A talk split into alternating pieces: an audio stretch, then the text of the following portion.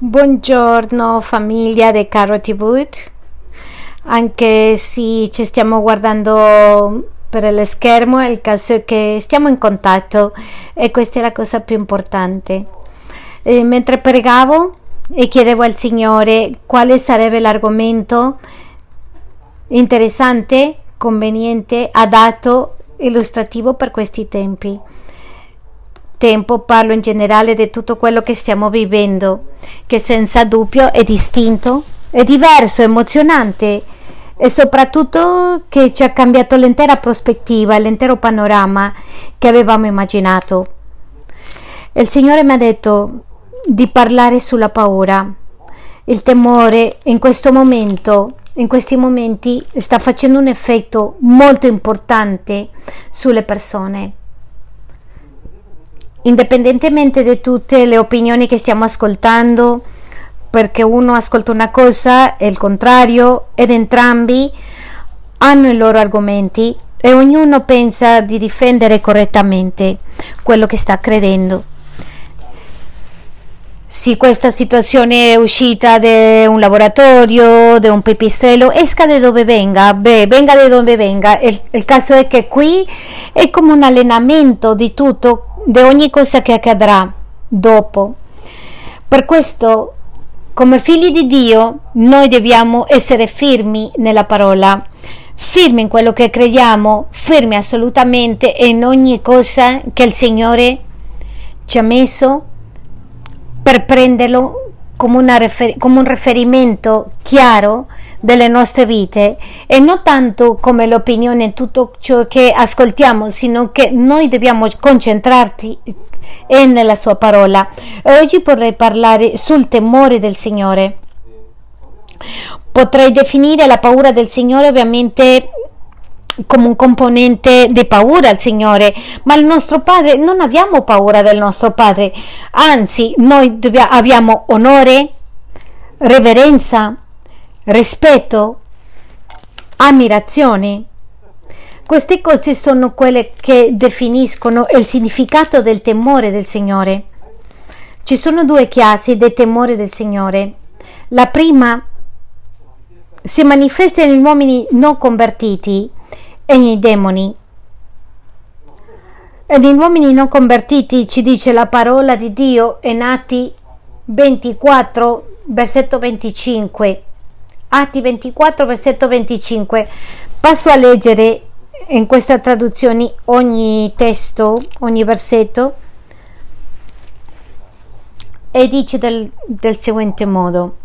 Siccome eh, parlava di quel momento quando Paolo andava in viaggio a Roma e si è intervistato, si è incontrato con Felice.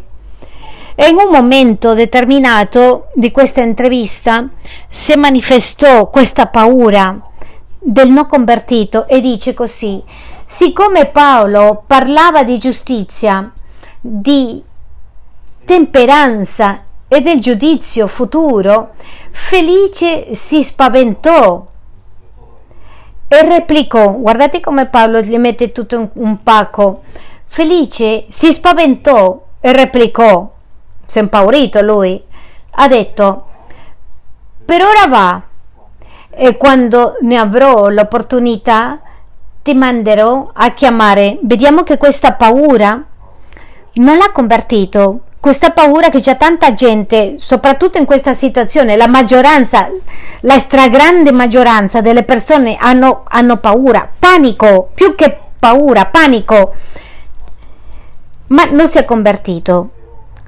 ho detto si vedo l'opportunità ti manderò a chiamare. Ma poi se manifesta nei propri demoni c'è scritto in Giacomo 2 versetto 19 tu credi che c'è un, un solo Dio? E fai bene. Lì vediamo che sta parlando con qualcuno che ha fede. Anche i demoni lo credono e tremano in questa versione c'è scritto tremano, ma non si convertono, non cambia la situazione. Perciò questa paura possiamo descriverlo come la conseguenza sicura del peccato e non, e non porta al pentimento o alla fede. Perciò questa paura è inutile. Ma purtroppo quella paura che non è produttiva perché non producono niente queste conseguenze portarci al, al pentimento, alla fede, il credente in Dio, sta mischiato in tante occasioni con i sentimenti dei figli di Dio. Ma dobbiamo assolutamente toglierci dalle nostre vite. Vado a leggere due testi, il primo in Romani 8, versetto 15 e continuo a leggere nella stessa versione per piacere. Lettera ai Romani 8, versetto 15. E voi non avete ricevuto uno spirito di servitù per ricadere nella paura, ma avete ricevuto lo spirito di adozione mediante il quale gridiamo Abba Padre. Abba Padre. Cosa intendo? Cosa comprendo qui? Che effettivamente c'erano cristiani, a quelli che sta scrivendo Paolo, che erano schiavizzati per la paura, senza riconoscere che quello che abbiamo ricevuto è un spirito di adozione, per cui chiamiamo, lo chiamiamo padre, papà al nostro proprio Dio. E poi nella prima lettera di Giovanni 4, nel versetto 18, Nell'amore non c'è paura. Cioè, quando stiamo pieni, coscienti dell'amore di Dio, non c'è paura. Anzi, l'amore perfetto caccia via la paura. Perché chi ha paura teme un castigo. Quindi chi ha paura non è perfetto l'amore. Questo che non lo comprendiamo bene soprattutto quando si produce questo fenomeno molto comune di pensare ancora che stiamo giustificandoci noi stessi attraverso dei nostri atti, che dobbiamo comportarci bene, non c'è dubbio. Ma questo non significa in nessun modo che sia nostro, la nostra moda di giustificarsi. Quando tu invece di avere questo temore reverente al nostro Padre, quello che abbiamo è il nostro castigo e non sta bene. E questo mostra, e sta vede, possiamo vedere nello stesso versetto, quindi chi ha paura non è perfetto nell'amore, perché ricordate, il perfetto amore di Dio caccia via, dissipa ogni paura, anche il castigo. Se il Signore ci deve correggere, lo farà, ma non punirà questo è qualcosa che è caduto sulle spalle di Cristo. Perciò noi dobbiamo stare sperimentando questo tipo di paura.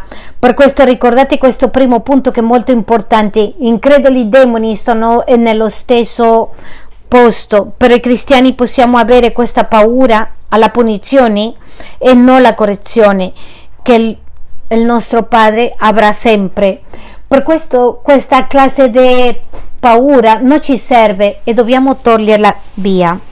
Il secondo aspetto del temore, della paura del Signore è quello che dice Lui stesso e ci dà a noi. È lo stesso che mette questo temore perfetto, sano, che ci conviene nelle nostre vite. Andiamo a leggere il Salmo 86, versetto 11 e dice così, O Signore, insegnami alla tua via, io camminerò nella tua verità. Questo è molto importante. Se io gli dico al Signore di insegnarmi le sue vie e voglio vivere con la sua verità, dice unisci il mio cuore al timore del tuo nome. Ricordiamo le definizioni e i significati di onorarli, per temere, avere timore te, al tuo nome, questo è perfetto. Però c'è un altro versetto che lo dice in Geremia 32 e nel versetto 40. Parlando al suo popolo, dice: Farò con loro un patto eterno, che non mi allontanerò più da loro. per cessare di far loro del bene.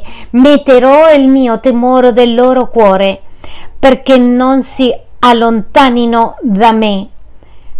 Questo è il suo desiderio di lodare il temore, il temore buono, il temore sano, il temore che ci, ci guarisce e non, allon- non si allontanano, da me. Non è per eh, fare una sensazione, una sensazione avversa, al contrario, è per non allontanarsi da Lui. Quando noi lo conosciamo, lo onoriamo, lo lodiamo, rispettiamo, ammiriamo queste cose preziose che normalmente noi la facciamo, ma oggi voglio che tu sai che questo è il timore di Dio, che non c'è niente a che vedere con la paura. Anche se c'è questo componente, non penso che per noi, perché Dio è così buono e ha fatto già tutto il suo lavoro che noi dovevamo fare e su di lui è caduta tutta la nostra punizione. E in primo punto questo amore che questo timore è il principio della sicurezza, è il principio della saggezza. Cominciamo con la saggezza, non c'è niente più importante che avere sa- sapienza, avere la presenza del Ruach HaKodesh, dello Spirito Santo, avere timore di Dio e cominciare una vita corretta, perfetta, che ci porta a fare le cose bene. Per Dio, davanti a Dio e per beneficio nostro nelle nostre vite. E nel Salmi 111, versetto 10, è il più conosciuto su questo tema, dice: Il timore del Signore il timore del Signore è il principio della sapienza. Hanno buon senso quanti lo praticano. La sua lode dura in eterno. Credere in tutto quello che dice è corretto. E dice, la sua lode dura in eterno la loda, benedire il suo nome, cantare, esaltare il suo nome. Al secondo posto il segreto della giustizia. Tanta richiesta oggi di giustizia che vediamo come i nostri governanti, almeno qui in Spagna, penso che nel Regno Unito sarà anche, ma qui in Spagna è triste come mentono, come tradiscono, come fanno le cose Stamattina ho visto delle leggi nuove segretamente eh, accettati, ogni volta chiudendo e restringendo molto più la libertà. È una cosa terribile, ma sappiamo che tutto ciò questo che sta accadendo ci sta conducendo a questo punto. Ci sarà un tempo che noi magari inizieremo, già stiamo vedendo in questo tempo, io ho visto e ho detto in varie opportunità, e in marzo dell'anno scorso ha cominciato a funzionare il nuovo ordine mondiale e quindi è iniziato un regime di restrizione di libertà personale perché ognuno deve essere sottomesso, controllato e ognuno deve essere co- condotto a una obbedienza cieca governato dall'anticristo. Per questo è importante che noi come figli di, di Dio non dobbiamo cadere su questa cosa. E ripeto di nuovo questo perché è molto importante, perché ci sono cristiani, magari voi no, ma ci sono cristiani che sono caduti in questa trappola, in questa rete, stanno obbedendo a chi non devono, hanno paura, sono impauriti e hanno paura di chi non devono. È triste ma è reale. E questo è il decreto della giustizia che ogni tanto abbiamo bisogno. In Proverbi 8, versetto 13, c'è scritto in questo modo: Il temore del Signore è odiare il male. Odieranno il male.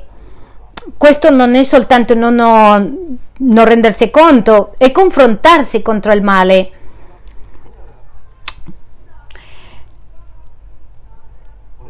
Io odio la superbia, l'arroganza, sta parlando Dio. La via del male e la bocca perversa.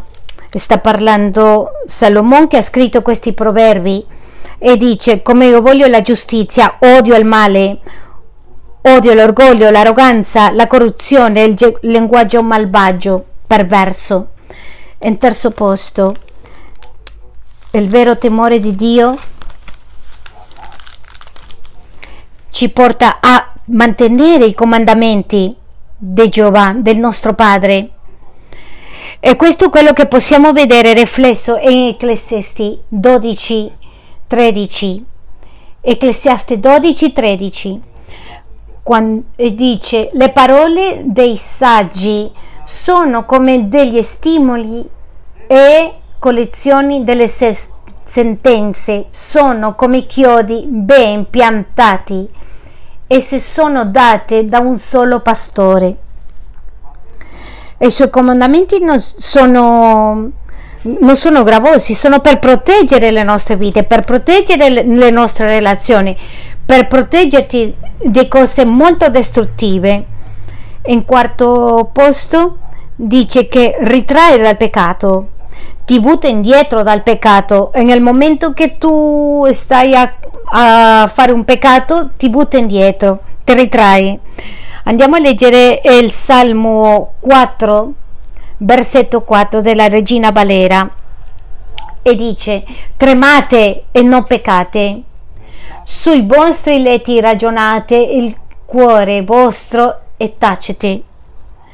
E dice tremate. E lì sì c'è un componente di paura perché Dio è, è degno di considerare che è bravo essenzialmente, ma ama la giustizia sopra di tutto. E la sua ira, la sua rabbia è pronta per essere manifestata e cambiare totalmente il panorama. Se adesso non è cambiato Satana per male, lui cambierà completamente tutto per pulire e togliere tutta questa malvagità immensa che sta in questo momento portando al mondo per impiantare veramente il suo regno questo regno che tanti anelliamo.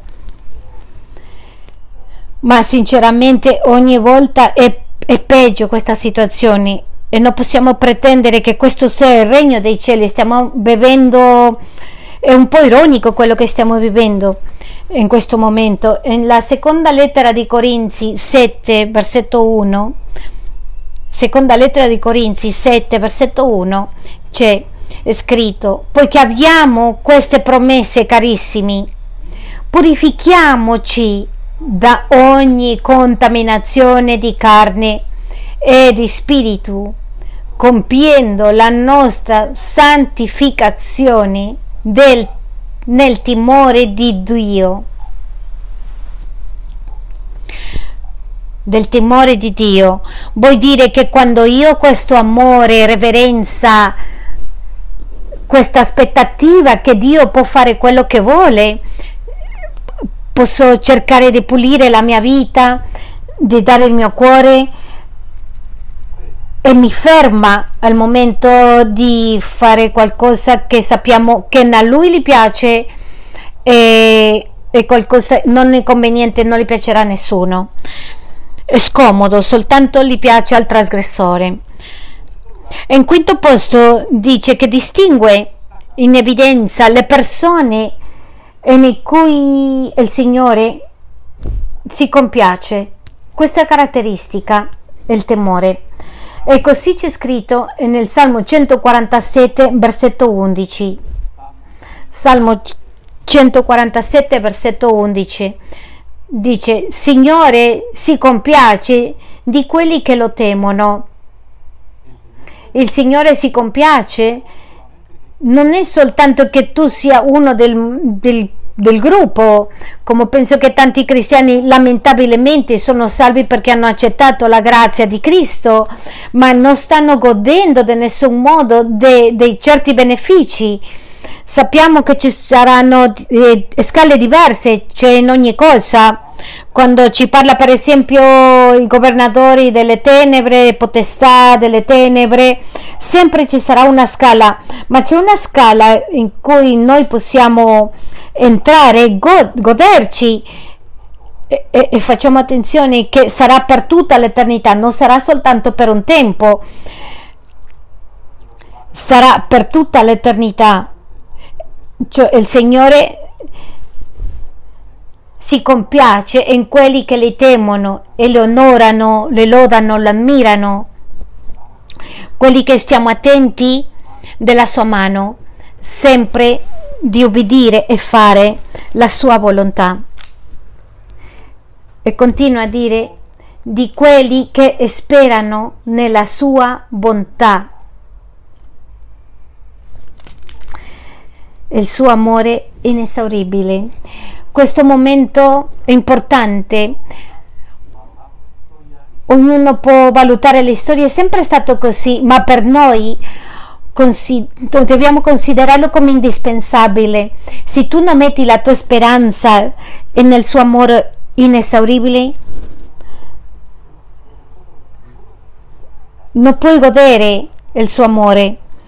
Io posso parlare della comunità cristiana integrale, possiamo vedere come tutto intorno sta cambiando, come tutto intorno adesso è un disordine, è veramente è una cosa indescrittibile dove tutto è confusione, dove viviamo in una era dell'informazione, siamo così informati male.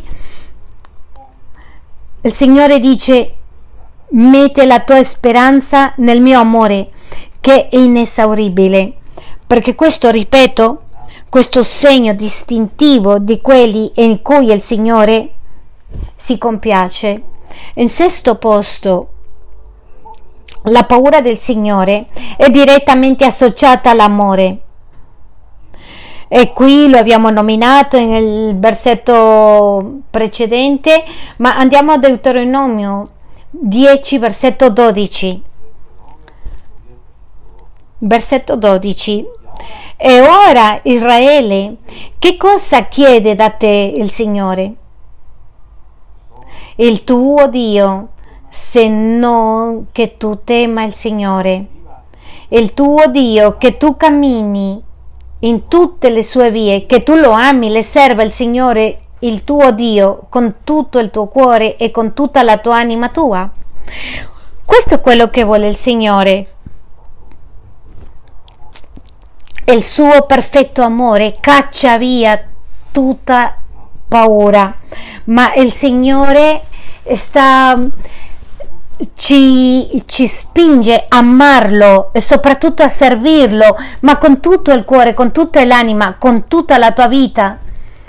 E ehm, io ho visto tante persone che decidono mettere al Signore soprattutto e di tutti, e che questo è il comandamento, amerai al Signore tuo, tuo Dio soprattutto, sopra ogni cosa, significa sopra ogni cosa, non c'è niente che può essere sopra niente che possa superare questo amore.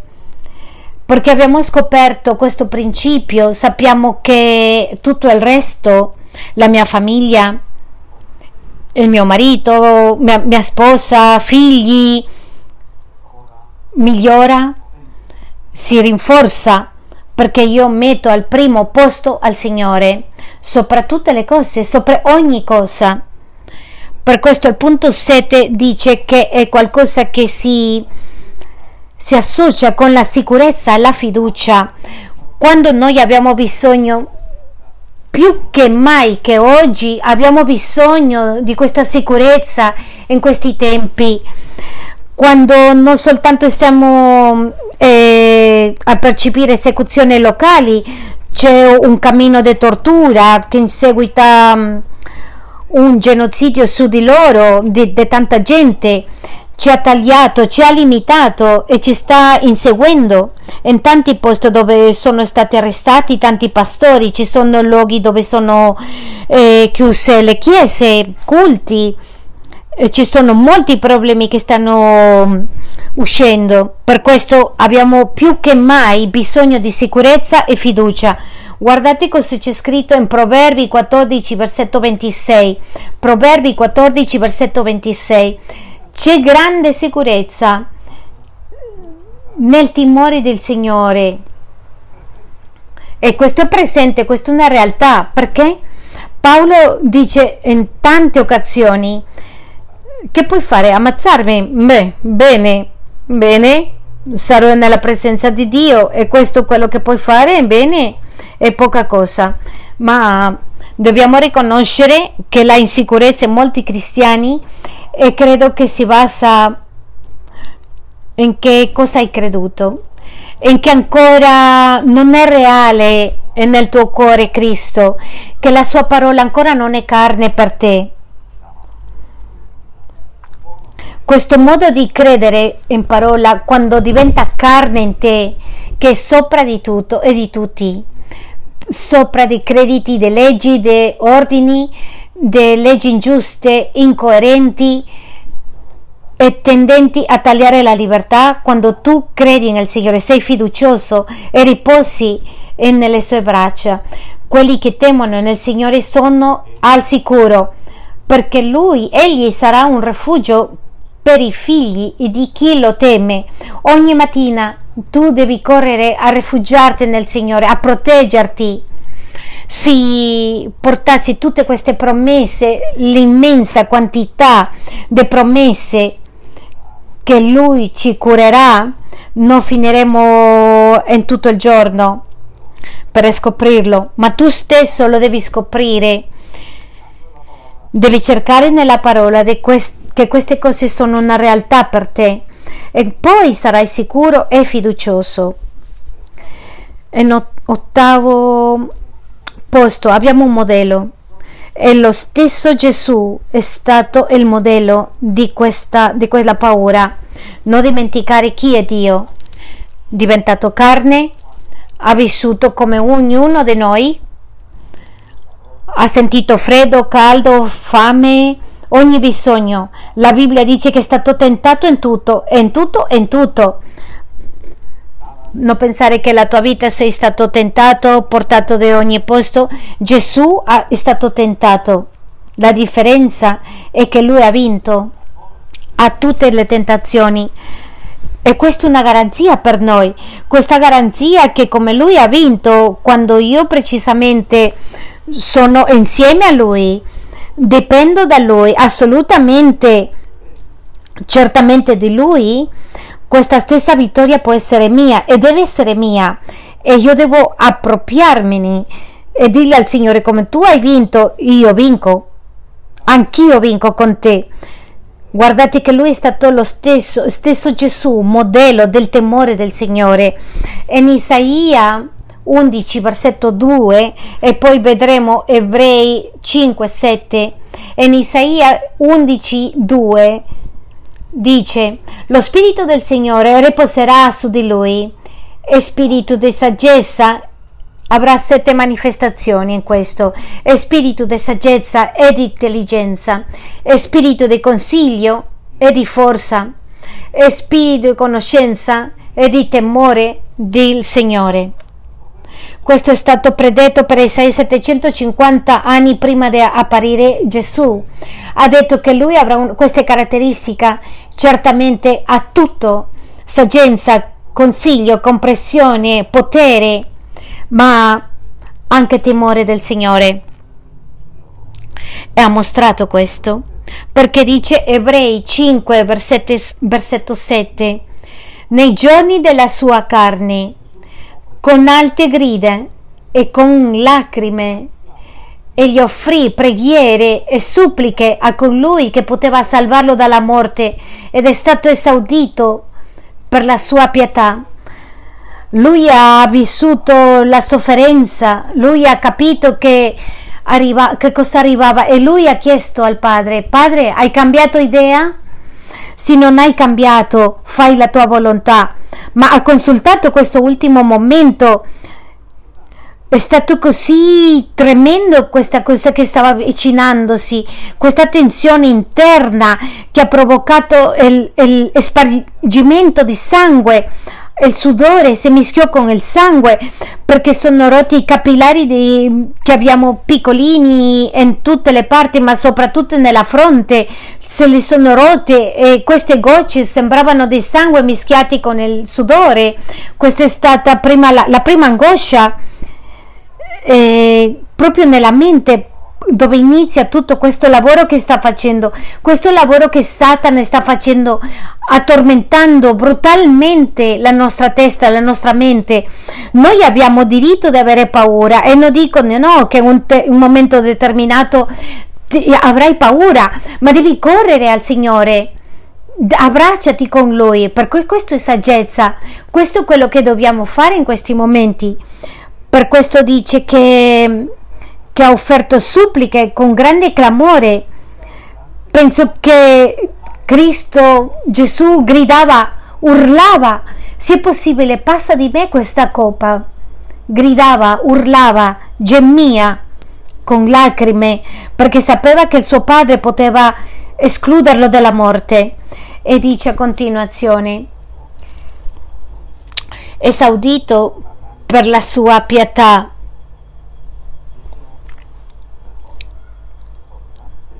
per il temore, il temore reverente che Gesù aveva sul suo Padre.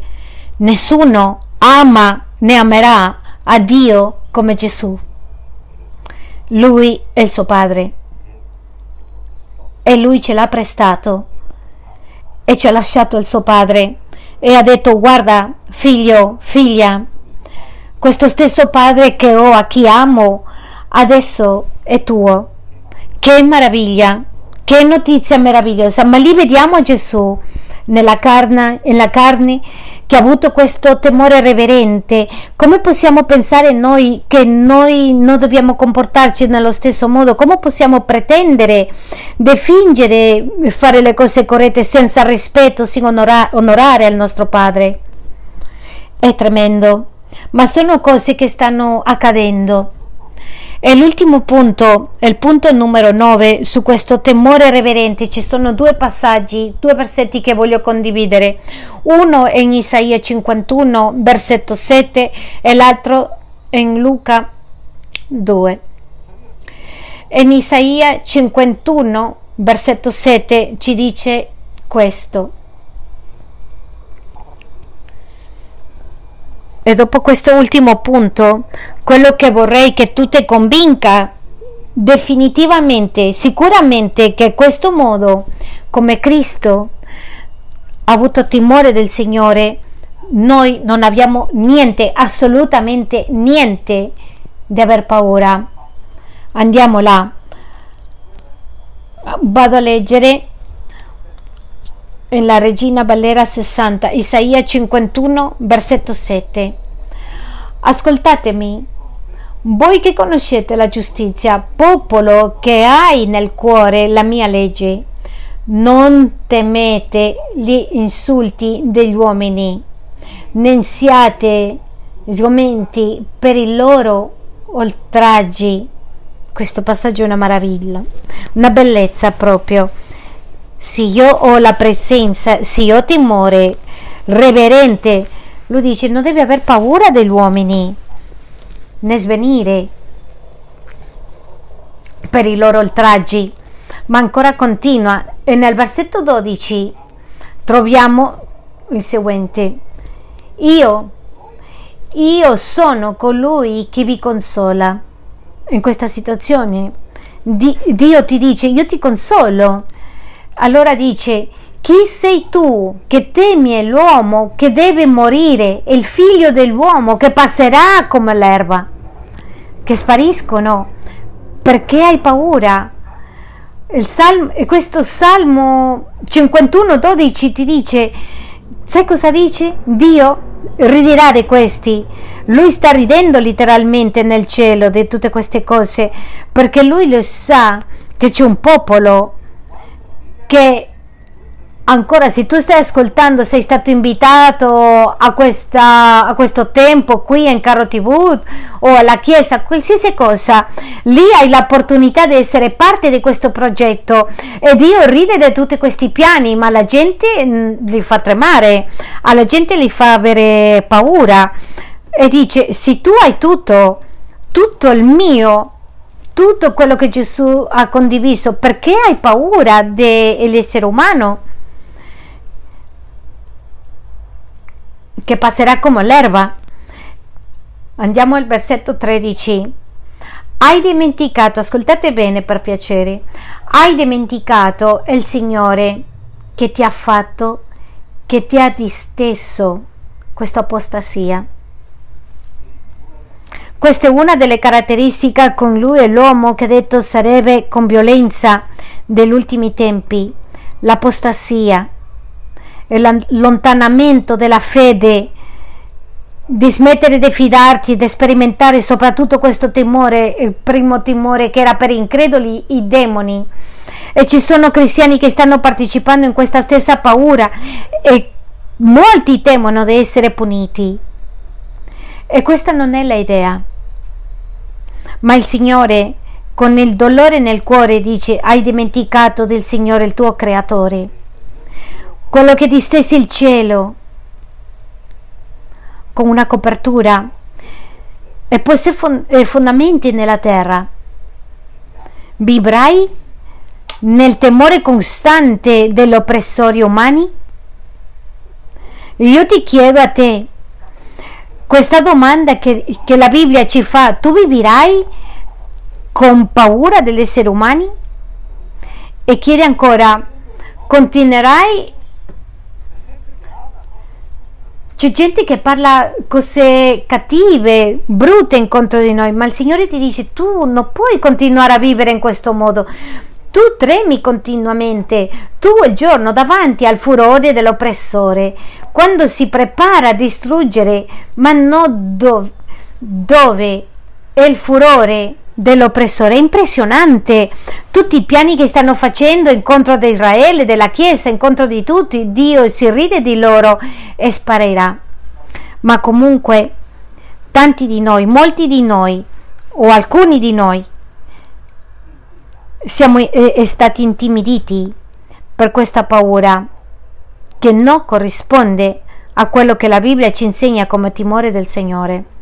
E per ultimo, è l'ultimo passaggio che condivideremo è Luca 12 del versetto 4 fino al 7. Cari amici, e dici, ma a voi che siete miei amici, io dico, non temete quelli che uccidono il corpo, ma che oltre a questo non possono fare di più. Tu dirai, eh, la morte, sai quando ti dà fastidio la morte quando non hai vita, quando non hai sicurezza della tua salvezza? lì ti fa paura la morte e lì vedi che può arrivare questa incertezza, questa insicurezza. E io voglio che in te, nel tuo cuore, sia impressa la sicurezza. Questo tema è basico, sicurezza di salvezza, sicurezza di quello che Dio ha fatto, non di quello che parlo, so, non di quello che faccio. È un, magari un disastro, io stesso mi condannerei perché direi che non può essere quello che stai facendo, quello che faccio, ma stiamo parlando di Cristo, della sicurezza della nostra salvezza nella nostra vita è ciò che ha fatto Cristo, non quello che io possa fare.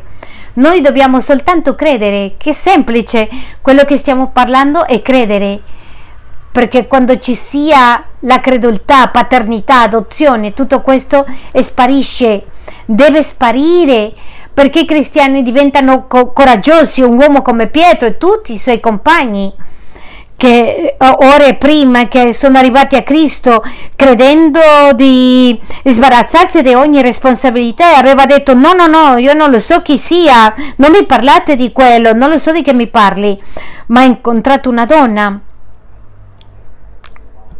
lì quando interrogavano Gesù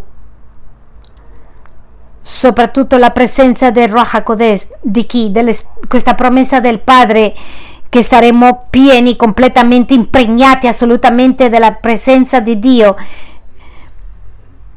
Lo stesso spirito che aveva il Signore, ti ricordi?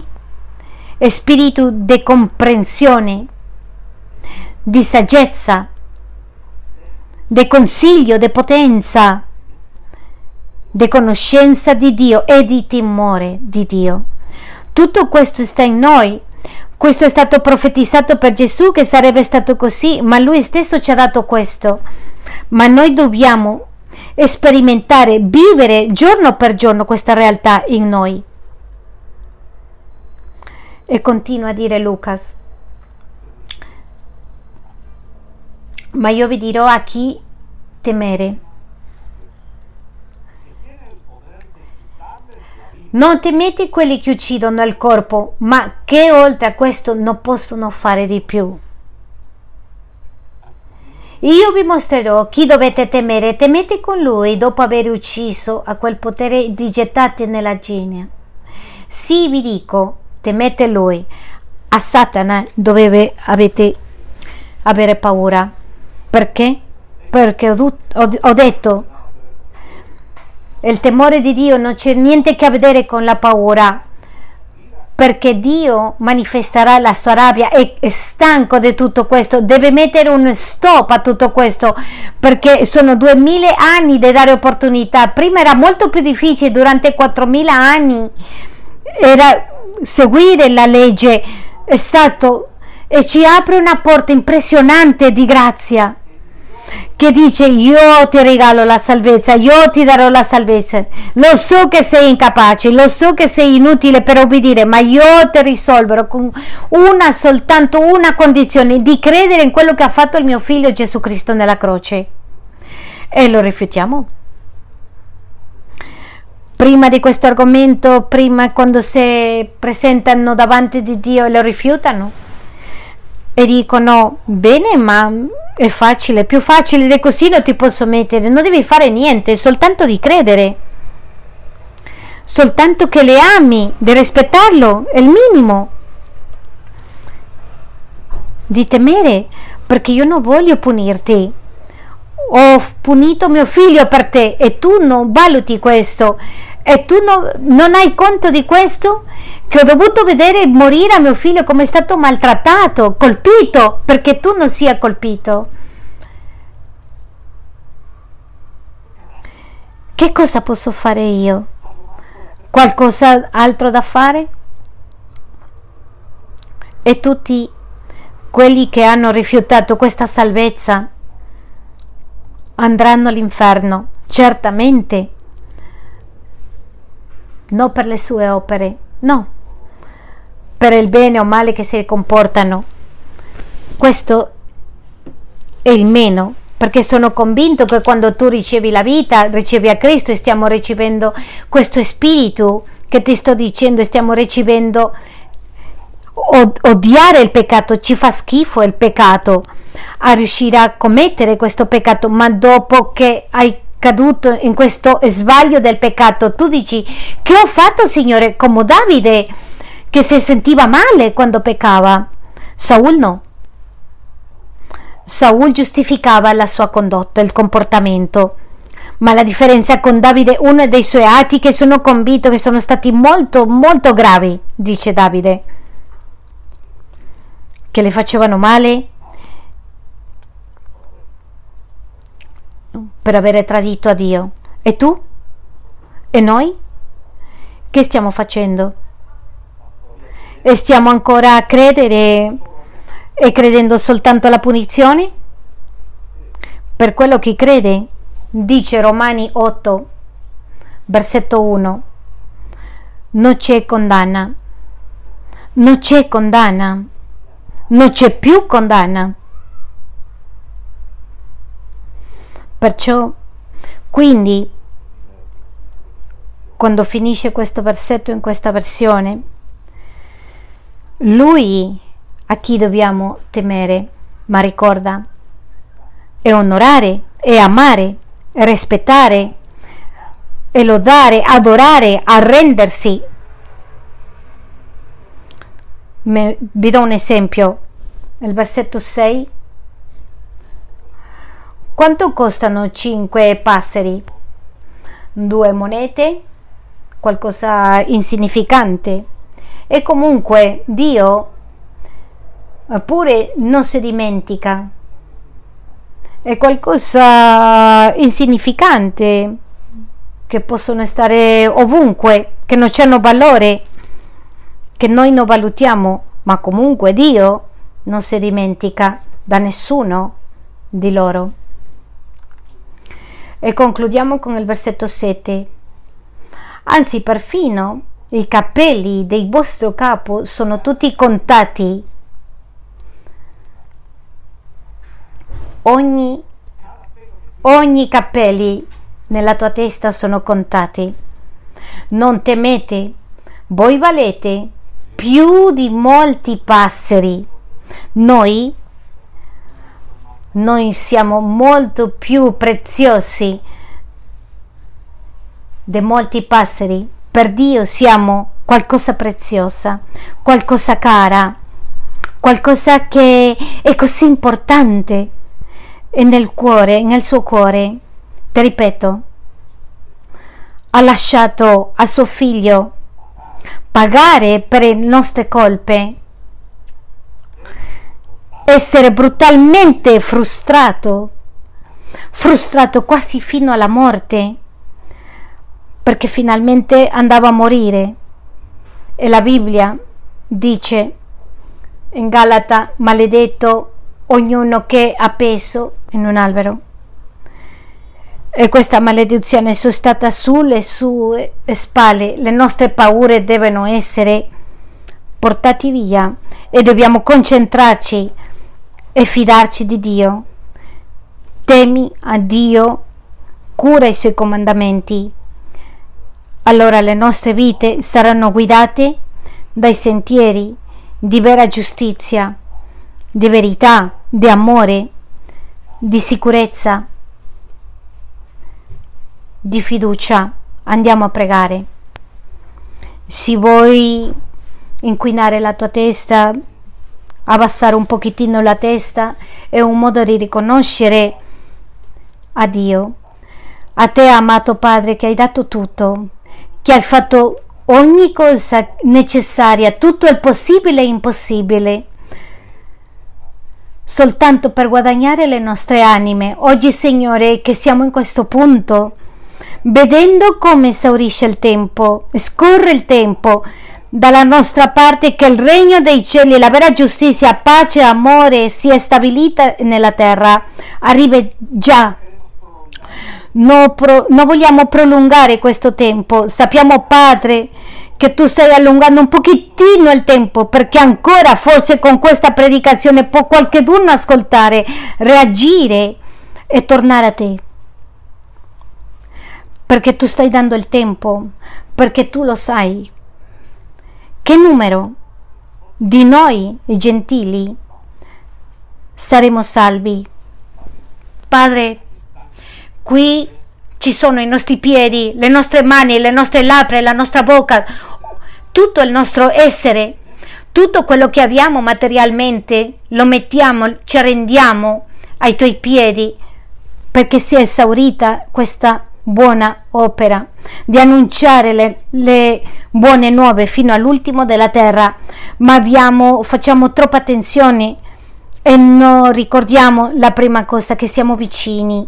Per questo, benedetto Re, dacci oggi questa saggezza che è frutto del temore reverente che abbiamo in tuoi confronti e per favore liberaci dal male più che mai almeno nella nostra vita, abbiamo bisogno di chiederti in questo finale della preghiera, modello, liberaci dal male, di tutte le macchinazioni, ma soprattutto e soprattutto che la nostra fede non, non svenga, non finisca, che sia rinforzata, che sia frutto di temore a te, che sia sempre avanti lo scopo di questa convivenza è questo che si fortifica nel tuo potere, imparare a avere a te e non agli uomini, Signore, per favore.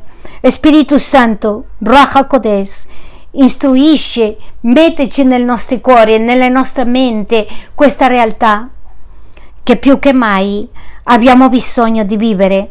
Porta guarigione a quelli che sono malati porta, restaura vite, ma torna indietro questa contaminazione che ha portato su di loro. Alcuni di loro li sappiamo, li conosciamo, altri sono andati via, ma tu sei quelli che fai miracoli, la nostra fiducia è unicamente, esclusivamente in te. Padre, grazie perché nel nome di tutto quello che ha fatto il tuo figlio amato Gesù Cristo, ci stiamo dando la reverenza perché lui ci ha dato l'amore, la via, la verità e la vita. Nel nome di Gesù, amen. Dio ti benedica. Continuate attenti come spugne su tutti i temi che si porteranno per rinforzare le nostre vite, perché abbiamo bisogno. Dio ti benedica, ti curi, ti porti e abbi timore di Dio. Amen.